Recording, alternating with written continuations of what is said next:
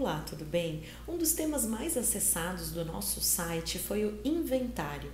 Então, no vídeo de hoje, eu vou falar sobre o inventário extrajudicial e as suas vantagens.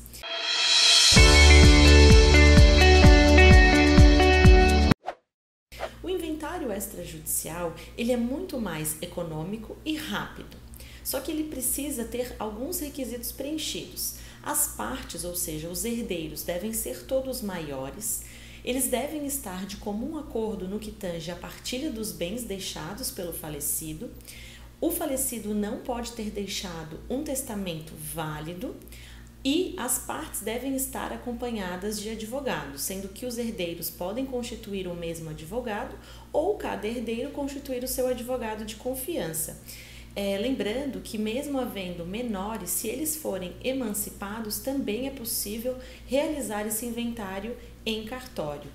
O inventário em cartório também é muito mais barato para as partes, pois nele você apenas pagará as taxas de cartório e o ITCMD, que é o Imposto de, causa, de Transmissão, Causa Mortes e Doação, que varia de cada estado. Em Santa Catarina ele pode chegar de 1 a 8%. E além disso, após a finalização do inventário, as partes podem vão ter as despesas para a verbação desse inventário nos respectivas matrículas dos imóveis deixados por esse falecido.